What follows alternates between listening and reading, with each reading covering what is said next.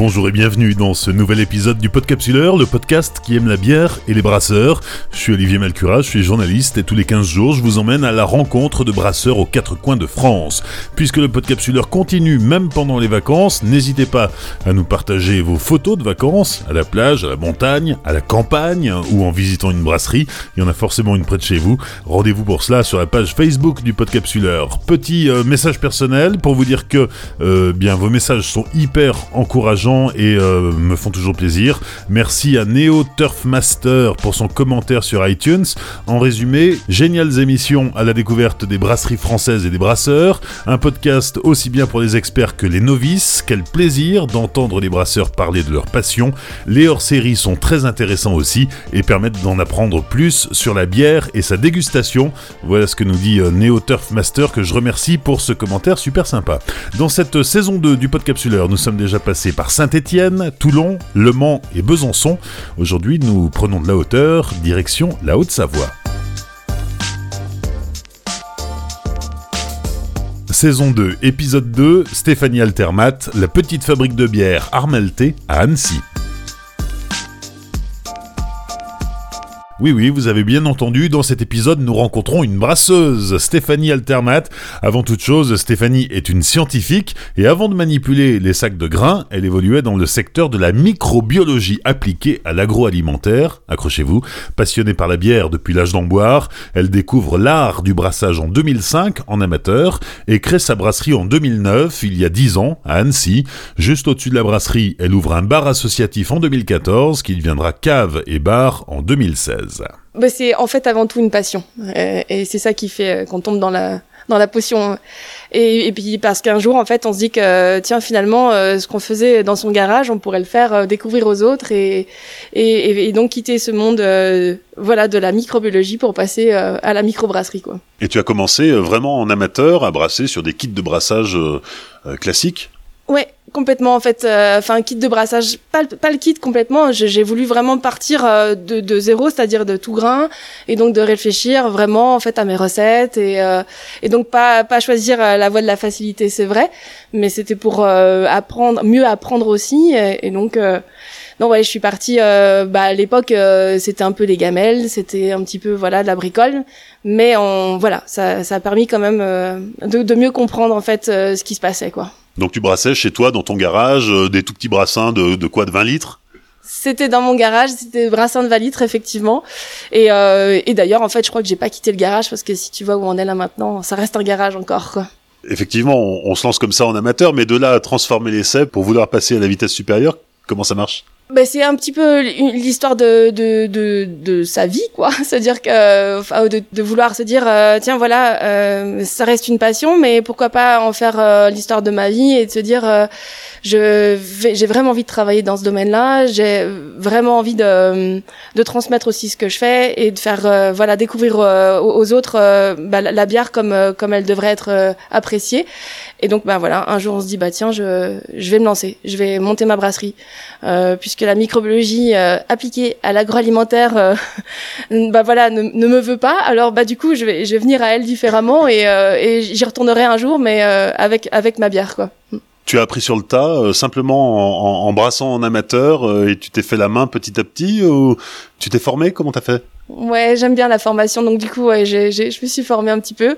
D'abord dans les livres, c'est sûr, quoi. Euh, après, en multipliant les rencontres, les stages aussi, euh, dans voilà, dans, dans, dans, des petites, dans des brasseries plus ou moins grandes. Et puis, euh, et puis il y a eu aussi en fait euh, Saint-Nicolas de Port, qui reste une référence, je pense encore en France, avec euh, le musée de Saint-Nicolas qui propose une formation aux, brasseurs amateurs chaque année. Et, et voilà, ça a été le déclic à ce moment-là, de se dire bon bah voilà, j'ai, j'ai tous les éléments en main pour passer à la pratique et, et pour réussir mon premier brassin. C'était l'objectif, réussir le premier. Et ça a marché Ouais, ça a marché, ouais. Ouais, ouais. Je pense avoir. Euh, je m'étais un petit peu donné euh, pas mal de contraintes aussi forcées, euh, mais pour réussir aussi, parce que je, je, voilà, je voulais pas y aller à tâtons. Je voulais y aller avec une démarche, c'est vrai, scientifique, pour m'amener au résultat dès le départ, quoi. Et ton expérience justement scientifique t'a aidé à, à réussir? Ouais, j'avoue, c'est vrai, ça m'a aidé. Ouais, c'est vrai que l'approche biochimique qu'on oublie, hein, on parle souvent d'alchimie, c'est vrai, c'est bien l'alchimie, mais moi j'avais besoin de, de rapprocher ça à une biochimie, et, euh, donc euh, voilà, au-delà, au-delà de l'aspect créatif qui, qui, est venu après, euh, il y avait besoin de cet aspect technique en fait sur lequel j'avais besoin de m'appuyer pour pouvoir comprendre ce que je faisais, reproduire, corriger, améliorer, avant de passer à l'aspect créatif, quoi. Quel souvenir tu gardes de ton premier brassin euh, Qu'est-ce que ça a donné? Eh ben alors, ce qui était drôle, c'est que tout ce que j'avais calculé était faux, et qu'au final, euh, euh, bah voilà, la théorie, c'était bien beau, mais la pratique t'amène quand même à, comprendre encore mieux finalement ce qui se passe, et ça a donné en fait une bière qui était largement au-dessus du degré d'alcool que j'avais prévu. Euh, tout le monde en est resté marqué, je pense d'ailleurs, mais euh, euh, parce qu'elle nous a donné beaucoup de joie cette bière. mais, mais par contre, voilà, le, goût y était et l'intention était, était, là. Donc le marathon d'après, ben voilà, on apprend de ses erreurs, donc on corrige et, c'est parti. Et il faut combien de temps pour réussir à, à stabiliser son produit, sa recette? Bah, Avec le recul maintenant, franchement, j'estime que pas dire qu'il euh, je, parle souvent de trois ans mais trois ans de brasseur amateur parce qu'on n'est pas là tous les jours à brasser brasser brasser quoi. C'est vrai qu'on va peut-être brasser une fois par mois quand on peut. Ça peut être un peu plus long parfois. Donc euh, voilà le temps de refaire et refaire euh, je dirais dirais qu'au bout de trois ans on a eu le temps d'affiner sa recette ses recettes de croiser un peu tous les problèmes qu'on peut rencontrer aussi dans le brassage bien qu'on soit jamais au bout. Mais voilà ça permet quand même de, de bien appréhender en fait le produit quoi et après quatre ans de, de, brassage amateur, là, tu as, tu as passé une, un cap, une vitesse euh, supérieure? Ouais, par, par envie, c'est vrai, euh, et par nécessité. C'est-à-dire qu'à euh, un moment, voilà, là où la région dans laquelle j'étais, euh, Annecy en particulier, euh, bah voilà, j'avais pas forcément le de, de, de job qui m'attendait, donc c'était le moment de se dire bon bah si j'en ai pas pour moi, je vais le créer. Donc je vais créer ma propre entreprise, je vais créer mon propre travail, et donc et, et c'est là que Armalté a démarré quoi. Et quand tu as démarré, d'ailleurs, tu étais un peu seul au monde. Il n'y avait pas d'autres brasseries à Annecy. Alors, les, les, choses ont changé, tu vas nous raconter, mais euh, au départ, tu étais seul. Oui, j'étais j'étais seule, c'est vrai. Euh, les archives m'ont bien confirmé qu'il y avait eu euh, une brasserie un jour à Annecy, comme dans, dans toutes les villes, j'imagine, de France. Mais ben voilà, du coup, 2009, c'était encore, voilà, on était au tout début et, et, et j'arrivais avec ma petite brasserie, ma petite fabrique de bière à Annecy, quoi. Comment ça s'est passé? Bien. bah ça s'est passé que je suis restée petite et je reste encore petite, ce qui fait que bien les j'ai pas pris de, de, de, place énorme sur cette ville. Euh, elle euh, donc euh, ça s'est passé discrètement, euh, mais sûrement. C'était le, le, bouche à oreille, c'était le, les rencontres euh, qui amènent les gens en fait à la brasserie, à l'atelier, qui, qui voilà, qui font que les gens repartent et vont parler de toi un petit peu plus loin et un petit peu plus loin encore. Et, et finalement en fait, ce qui a de toute façon incité tout le concept de la brasserie, c'était de vendre en direct et d'amener les gens à venir en fait eux-mêmes me rencontrer, plutôt que de, de voir en fait absolument sortir de, de la brasserie et de voir multiplier les actions en fait commerciales, c'est vrai, parce qu'avant tout je me sentais pas euh, commerciale et donc euh, je préférais largement que les gens viennent me rencontrer et que je puisse leur parler de ma passion et, euh, plutôt que de, faire l'inverse. Donc euh, voilà, le petit format a fonctionné quand même quoi. Quand tu t'es lancé en 2009, tu étais toute seule à Annecy, euh, première euh, micro-brasserie euh, Aujourd'hui, il y en a d'autres. Tu les as tous vus arriver. comment ça s'est passé? Enfin, Les relations sont cordiales? Moi, j'estime que c'est l'avantage de la bière, c'est que ça reste un produit qui normalement doit créer en fait des moments de conviviaux. Et donc, les brasseries qui sont arrivées par la suite bah, souvent pour l'essentiel, on fait la démarche de venir me rencontrer aussi, euh, sachant que j'étais la première installée à Annecy. Euh, et du coup, euh, on, on, reste dans cette ambiance euh, sympathique, euh, même parfois de se dépanner, de s'appeler j'ai plus de malt, j'ai plus ci, j'ai plus ça. Et on reste aussi dans une région où les brasseurs, voilà, on, a cherché quand même à pas mal se réunir plus qu'en fait à, se séparer, quoi. En parallèle à ta microbrasserie, euh, tu as ouvert un bar. Alors au départ un bar associatif qui euh, aujourd'hui a pris une, une autre dimension. Et c'est un bar où tu commercialises en direct ta production, mais pas que. Effectivement, ouais, parce que parce que j'estimais et j'estime toujours que la, la, bière, en fait, euh, si je dois parler de la bière, c'est pas de ma bière, mais de la bière en général, quoi, et de donc donner envie aux gens de découvrir euh, ce produit et euh, si possible artisanal et local. Du coup, j'ai fait le choix dès le départ de vendre aussi et de proposer donc de découvrir les bières artisanales locales Donc du coup, bah, on retrouve euh, de plus en plus de brasseries puisque, bah voilà, comme on l'a dit juste avant, c'est vrai, il y a de plus en plus de brasseries et, euh, et donc, bah, on voit les étagères s'étoffer au fur et à mesure euh, des, des mois, des années. Et donc voilà, ça permet comme ça de, de différencier un petit peu de ma bière, de proposer d'autres styles de bière aussi que je ne vais pas forcément, voilà, moi-même brasser. Et, et, voilà, comme ça, on essaye de, de, de continuer dans cette dynamique de, de découverte. Tu as parlé euh, plusieurs fois depuis le début de notre entretien de, transmission et de formation. Tu proposes des, des journées d'initiation au brassage. Pour qui Pourquoi? Bah, à, l'initiative de ces journées d'initiation qui, qui, sont arrivées très vite en fait euh, après la création, c'était de, c'est vrai, transmettre le, mon parcours un petit peu euh, qui m'avait peut-être paru un peu laborieux à l'époque parce que les informations étaient peut-être moins faciles euh, que maintenant en fait d'accès. Et, et j'avais envie du coup de, de montrer euh, euh aux gens que c'était possible de fabriquer sa bière chez soi, comme on peut fabriquer, comme on peut cuisiner bien sûr, comme on peut fabriquer du pain. Et donc cette, cette volonté était aussi là pour euh, bah, faire découvrir la bière autrement, que même quelqu'un qui n'aime pas la bière peut apprécier la brasser et, peut-être même lui donnera envie en fait euh, de cette bière. Donc ça permettait de casser un peu aussi les, idées reçues, les codes euh, et donc d'amener les mondes un peu dans mon univers et surtout qu'ils en ressortent en ne pouvant plus boire la bière de la même manière quoi. Donc de les transformer à jamais. Pourtant c'est pas facile de brasser sa bière.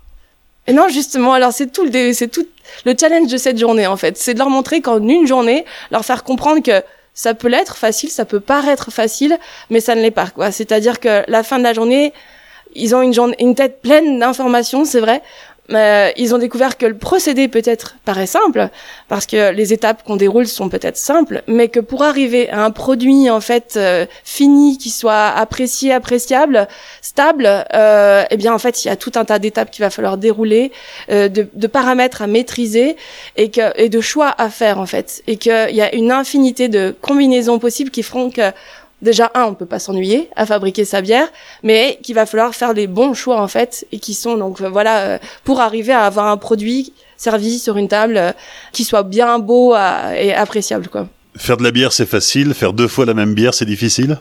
Ben voilà, exactement. C'est vrai de reproduire en fait le geste euh, et de le maîtriser autant que la première fois avec des paramètres qui sont de l'ordre du vivant parce que parce qu'on n'est pas seul dans l'histoire, c'est vrai. Euh, on a quand même euh, des, des la levure simplement tu, qui, qui du coup va va avoir parfois bah voilà son petit son petit mot à dire et, et du coup il y a une confiance qu'il va falloir on va faire confiance à cette levure on, va essayer de la mettre dans les meilleures conditions qui soient pour qu'elle travaille comme on veut qu'elle travaille mais ma foi, en fait, euh, voilà, c'est un, partenaire. Donc, euh, du coup, euh, il faut que les gens comprennent en fait qu'on est dans l'ordre d'un produit vivant qui va encore évoluer. Et, et, donc euh, et que ça c'est pas un, voilà un simple euh, produit où on est lié à, on est lié en plus à la nature directement. Le malt le houblon euh, les années changent les récoltes changent. Donc tout ça doit en fait et, et, à nous de brasseurs d'effacer en fait ces paramètres pour donner une impression au consommateur que le, le produit est le même. D'où la difficulté de brasser deux fois la même bière quoi. C'est c'est ça c'est l'art d'effacer tout ça quoi présente-nous l'endroit où on se trouve là. On est dans ta brasserie, euh, juste derrière nous la, la, la salle de brassage. Hein. On, on, est dans Annecy. Hein. On est on est on est dans le on est en ville. On est dans la ville. On est effectivement euh, euh, donc, tout près de l'axe principal par laquelle on peut rentrer dans la dans la ville d'Annecy. Euh, c'est pas la vieille ville, c'est vrai. C'est pas le, le, décor idyllique du château et du, du lac malgré tout, je brasse à l'eau du lac, attention. Euh, mais euh, ça, c'est le petit détail euh, commercial. Euh, mais euh, donc, on est dans un local, euh, voilà, qui ressemble plus à un garage. C'est vrai qu'il a été d'ailleurs, ça a été un garage, ça a été une imprimerie. Maintenant, c'est une brasserie bah, depuis bientôt dix ans. Et, et donc, j'ai une petite salle de brassage. C'est vrai, le, le local est, est, configuré de manière à tourner un petit peu autour, c'est-à-dire que voilà, on rentre sur une partie accueil au public, canapé, bar et puis on glisse vers la partie plus production, résine au sol. Là, du coup, on rentre plus dans le l'endroit où on peut fabriquer, on peut euh, voilà rincer un grand zoo euh, et on est sur une petite installation qui fabrique 100 litres de bière, c'est vrai, mais comme je me plais à le dire, qui a tout d'une grande puisqu'elle a voilà les mêmes fonctionnements, les mêmes procédés et, et contraintes techniques qu'une qu'une machine qui en ferait dix fois plus quoi. On va visiter? On va visiter, allez. Le bazar. J'ai pas eu le temps de ranger, on s'en fout. On est d'accord. Allez. On verra pas. Donc déjà, euh, une première cuve surprenante. On la verra en photo sur Instagram. Oui, c'est vrai qu'elle a, elle a en fait euh, cette, euh, bah, ce visuel cuivre qu'on retrouve dans bon nombre de brasseries, euh, anciennes brasseries, et, et que certainement en fait le constructeur a voulu en fait euh, retrouver. C'est une brasserie qui irait typiquement derrière un, un bar en décor. euh, on l'imagine bien, hein, c'est vrai. euh, voilà, faire une, une vie derrière un bar. Elle est toute ronde, elle est voluptueuse, elle a des formes presque de femme cette, bra- cette brasserie. et c'est ce qui m'a plu d'ailleurs chez elle, c'est ce côté un peu féminin peut-être qui fait que bah, j'ai craqué pour elle quand même. Parce qu'on est quand même dans un univers très masculin, hein, le, monde des brasseurs. C'est vrai, c'est vrai. Alors ça se féminise, on peut pas. euh, heureusement d'ailleurs hein, que ça se féminise, alors que l'histoire de la bière est directement liée à la femme. On le voit de plus en plus, on comprend. euh, quand je dis voit de plus en plus, parce qu'on en parle de plus en plus aussi. On revendique aussi un petit peu, Euh, mais pour autant, c'est vrai. On se retrouve quand même pas, mal entouré d'hommes dans ce métier-là. Ouais, ça va, ils sont sympas quand même, ça va. Donc ça, c'est ta cuve de d'empattage Ouais, c'est ma cuve euh, cuve matière, cuve, donc euh, euh, brassage, ébullition. Donc euh, c'est la partie chaude de la brasserie. Euh, on est sur une cuve, euh, on peut parler technique un petit peu. Hein. Du coup, euh, On peut allez, une, une cuve qui, euh, quand je dis à tout d'une grande, parce qu'on est sur un, un chauffage vapeur.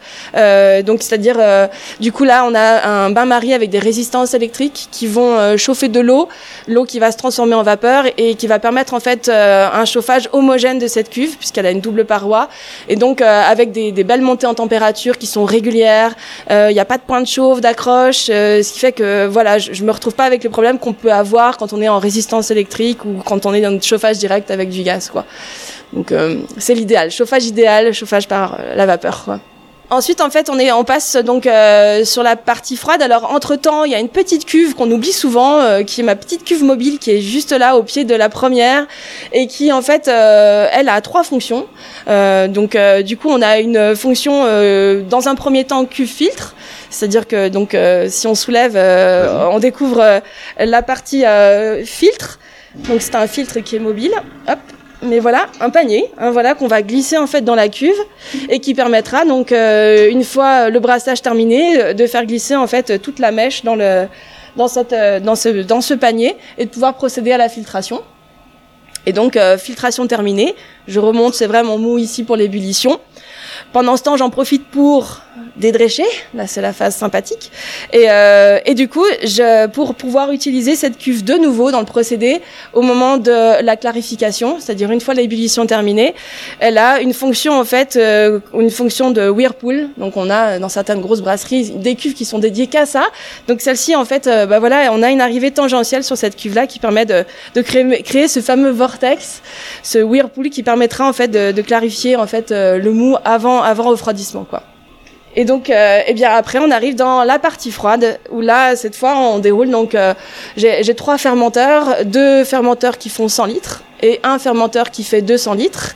Et euh, donc avec, euh, bah voilà, euh, le, tout d'une grande, c'est-à-dire euh, une double enveloppe pour justement en fait le circulation de froid. J'ai donc aussi une, elle résiste en fait à la, à pression, donc je peux aussi saturer ma bière directement dans les fermenteurs. Ce qui permet voilà normalement d'éviter le resucrage, l'étape de recyclage en, fin de av- avant conditionnement. Mais euh, mais voilà, ça reste c'est vrai des petits euh, des petits contenants. Donc il n'y a pas de refermentation en bouteille?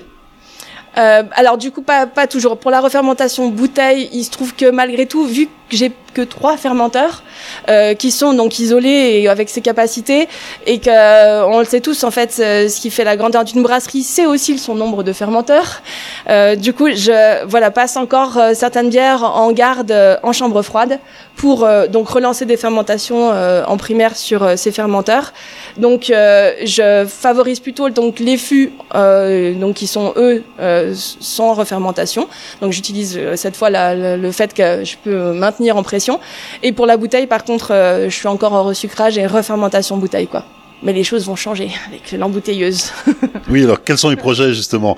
Euh, Il y, y, a des projets d'agrandissement, il y a une nouvelle embouteilleuse qui a été installée hier et avant-hier. Exactement, c'est vrai. Oui, oui, parce que bon, la petite fabrique c'est bien, mais euh, mais c'est bien qu'elle grandisse un peu aussi, euh, parce que malgré tout, c'est vrai, j'étais seule il y a dix ans, maintenant je le suis moins, et il faut pas oublier qu'il faut rester quand même présente un petit peu sur le terrain. Donc les projets, c'est voilà des petits investissements. L'embouteilleuse en fait partie, c'est vrai. Ça permettra comme ça de gagner un peu de temps aussi, puisque on va gagner cette phase de refermentation.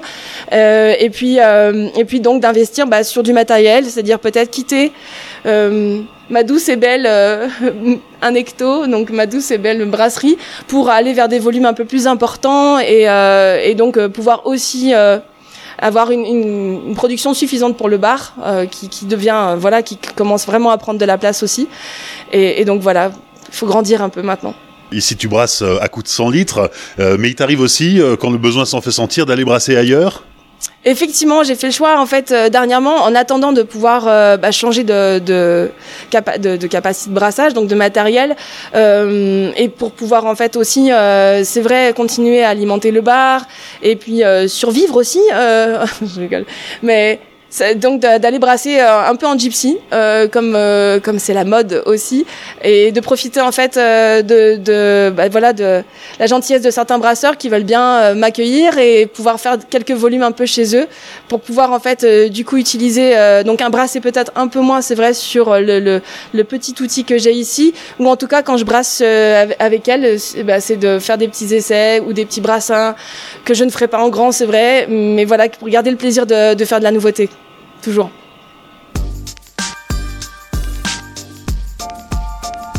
On a franchi un niveau, là, on est remonté de la brasserie et on se trouve euh, dans, dans un bar qui au départ était un bar associatif, qui depuis euh, quelques années est un bar euh, classique, officiel.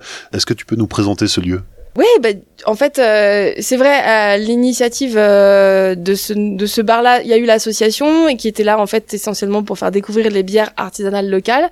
Et on a gardé en fait cette volonté dans ce nouveau bar euh, qui a maintenant pignon sur rue par rapport, c'est vrai, à la brasserie qui est en fond d'une cour dans un garage. Donc on, a gagné en visibilité, en soleil aussi, il faut le dire.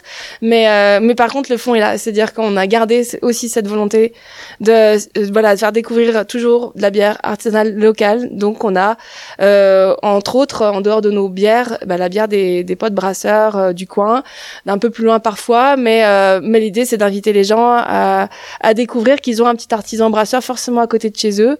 Et que de le découvrir, c'est une chose ici, mais d'aller le voir et le rencontrer, c'est encore mieux s'ils ont apprécié les bières qu'ils ont bu chez nous. Quoi. Et donc c'est ici qu'on s'attaque à la dernière étape de notre pèlerinage à Annecy, la dégustation. Allons-y, voilà, dégustation. Euh, là, c'est un petit un, un, petit brassin parce que j'aime bien tout ce qui est fumé en général et, euh, et donc euh, c'est une, une, bière blanche, donc bière de blé euh, au blé fumé au bois de chêne. Donc on va retrouver une grosse ambiance fumée, c'est vrai. Ça sera plus doux que le bois de hêtre. Euh, ça sera moins. Euh, on a dit quoi, Knaki Ça sera moins. Voilà, on sera plus dans le, le, le, côté suave, un petit peu un peu plus rond. Et bah voilà, ça sera pour pour faire découvrir cette fois le fumé autrement que que par les bières souvent bacon. Donc ça, c'est un brassin éphémère. C'est un brassin éphémère, ouais, parce que du coup, il y a, c'est vrai, euh, toujours euh, les mêmes bières, euh, des bières récurrentes qui viennent régulièrement, qui sont, c'est vrai aussi plus pour le bar, notamment la fameuse, bah, la Pils d'Armalté, c'est une bière que j'adore brasser encore et toujours, qui est ultra simple par sa sa conception en fait, par sa pas, pas sa fabrication, mais par son, ses matières premières, mais qui du coup prend du temps et, et, et voilà, je prends un vrai plaisir à la brasser, et à la faire découvrir aux gens pas comme une simple bière, mais comme une vraie bière en fait euh, de dégustation, de soif également. Mais voilà, c'est un, style qu'il faut absolument euh, redécouvrir et mettre en avant. Donc euh, voilà, c'est la bière qui est souvent à la pression, avec des bières qui sont aussi plus faciles à boire. Et puis j'aime bien m'amuser comme ça une fois par mois, voire plus, quand je peux, de faire des petits brassins éphémères ou ou là, bah voilà, c'est mes envies qui vont parler. Alors en effet, au nez, on n'est pas du tout sur le, le, côté un peu agressif euh, de euh, effectivement bacon, euh, knacky. Euh, donc c'est fumé au bois de chêne, mais du coup c'est beaucoup plus subtil. Moi je trouve que ça lui ramène un petit côté légèrement sucré. quand je dis suave sucré, voilà un peu plus rond et c'est vrai plus fin, moins agressif peut-être. Alors que pourtant on est à 70% de malt de blé fumé, donc voilà, il y a quand même de la matière, mais c'est pas non plus en fait, je trouve oppressant ou voilà saturant peut-être comme certaines bières fumées. Mais comme moi j'adore ça, du coup, je, je, je suis peut-être mal, mal placée pour en parler. L'envie du brasseur. On goûte Allez. Santé Ouais. Alors, deuxième dégustation, la fameuse euh, Armalté Pils, qui est ta première bière? Oui, c'est la, la première bière en fait que j'avais décidé de fabriquer même en amateur en fait. La première recette sur laquelle euh, que, que j'ai travaillé et sur laquelle je me suis entre guillemets un peu acharnée parce que pour moi c'était en fait un, un bon exercice. Simple parce que peu de matières premières, du coup, je pouvais pas tellement me cacher derrière en fait euh, des maltes torréfiés ou des houblons euh, euh, exotiques. Il fallait que du coup, en fait, voilà, si, si elle devait montrer ses défauts, c'était c'était évident quoi. Donc du coup, c'était c'est ma la bière sur laquelle je me suis fait la main et que je continue à brasser toujours avec les mêmes plaisirs et que je continue à apprécier aussi. Je dirais que c'est la bière de tous les jours, celle qui en amène une autre. Et c'est comme ça aussi que j'ai appris à à faire la bière en fabriquant des bières qui en amènent une autre, quoi. Donc c'est une recette qui a 10 ans et qui a pas changé depuis? Exactement. C'est exactement ça. ouais, ça fait un peu, ça me donne un coup de vieux ce que tu dis. Mais oui, c'est vrai, c'est ça. C'est que j'ai pas voulu changer de recette en fait. Euh, il, voilà, j'ai voulu garder la, recette originelle, originale. Euh, et, euh, et de voilà de qu'elle traverse un peu le temps, qu'elle ne se modifie pas euh, non plus avec les nouvelles tendances et, euh, et je pense que c'est bien de rappeler aussi que parfois les recettes ancestrales, même si pour l'instant on n'en est pas encore là, hein, sont, sont, sont, celles qui, qui, ont, qui sont des valeurs sûres aussi, quoi. Comme en fait on est sur une, euh, une fermentation basse, euh, c'est la typicité en fait de cette fameuse pilsner. On retrouve un nez de lager, donc on retrouve un nez, c'est vrai, euh, donc euh, léger là plutôt on est dans les céréales vraiment, dans le côté maltais en fait, et euh, avec euh, au, au, nez pas forcément un nez de, de houblon puisque c'est un houblon tchèque qui est utilisé. On est sur plus quelque chose de mielé aussi puisque c'est quelque chose qui ressort assez facilement dans ce, ce type de bière. Donc euh, voilà, on est entre les céréales, le malt euh, et, et, le miel, quoi. En amertume, ça reste une bière qui euh, est amère quand même. Euh, contrairement aux idées reçues, en fait, c'est pas une petite bière, c'est pas une simple bière. Euh, c'est une bière qui a travaillé pendant longtemps, sur laquelle on peut aussi travailler les houblons comme on pourrait la, la travailler sur euh, une IPA, c'est-à-dire que même si ce n'est qu'un seul houblon qui est utilisé, eh bien, en fait, on, on peut l'utiliser plein de fois pendant l'ébullition et pendant la suite aussi du processus. Donc on peut on peut vraiment en fait euh, voilà faire faire euh, que les arômes voilà plutôt herbacés qu'on va retrouver aussi euh, et cette fine amertume qui est quand même là euh, bah voilà soit soit marquée euh, malgré l'impression qu'on est sur une petite bière euh, dans la tête des gens. On goûte? Oui, goûtons chin. Santé. Alors qu'est-ce que ça sent? Dernière étape de notre dégustation, là on est sur une bière tourbée. Tourbée, du coup on est dans le, le malt, euh, le malt à whisky. Et euh, donc euh, voilà, plutôt que de faire une bière euh, légèrement tourbée, euh, comme j'aime beaucoup toujours les maltes fumés, là on a poussé un peu le trait et on est à 60% de malt tourbé. Donc c'est vrai que ça lui donne une intensité au niveau des arômes ou presque voilà yeux fermés, on, on, est on n'est pas loin du whisky tourbé. Donc c'est vrai aimer euh, ces arômes un petit peu de de cendre, euh, ces arômes euh, un peu euh, de feutre. euh, mais euh, mais voilà, l'idée c'est de faire découvrir euh, une bière qui presque n'en est pas une et qui sort un peu euh, de ces arômes de bière comme certains pourraient l'appeler et d'amener des gens qui n'aiment pas la bière à pour peut-être apprécier ce type de bière là parce que justement en fait euh, on, on, on, sort du contexte habituel euh, conventionnel. Et justement, pour euh, sortir du conventionnel, euh, tu as brassé par le passé une blonde et une ambrée plus classiques, mais que tu as abandonné.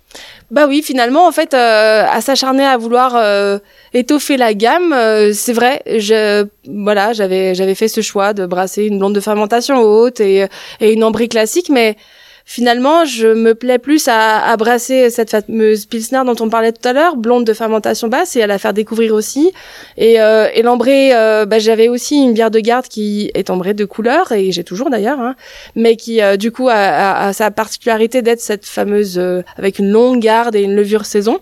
Et donc finalement, j'ai perdu le goût un petit peu de les brasser en me disant que bah, c'est vrai. Euh, D'abord, euh, d'autres brasseurs les brassent aussi bien, et que autant autant laisser la place aussi à, à ces brasseurs-là et pouvoir offrir un peu plus de diversité avec des bières plus typées peut-être, ou en tout cas dans dans le goût de ce que j'aime faire, c'est-à-dire euh, dans la découverte aussi euh, d'autres arômes, quoi.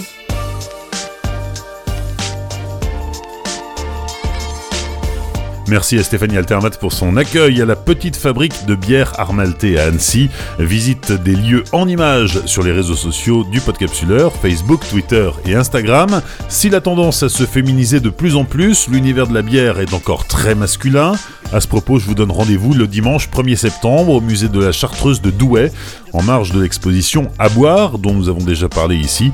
Le musée organise l'événement Hopi Beer Girls, que j'aurai le plaisir d'animer, avec un parterre de 4 invités femmes qui ont choisi de travailler dans le domaine brassicole. Nous parlerons de la bière ou des bières au féminin.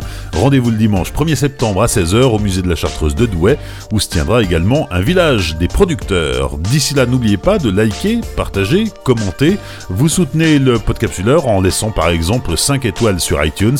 Dans 15 jours, nouvelle étape de notre Tour de France. Après la montagne, direction la Bretagne.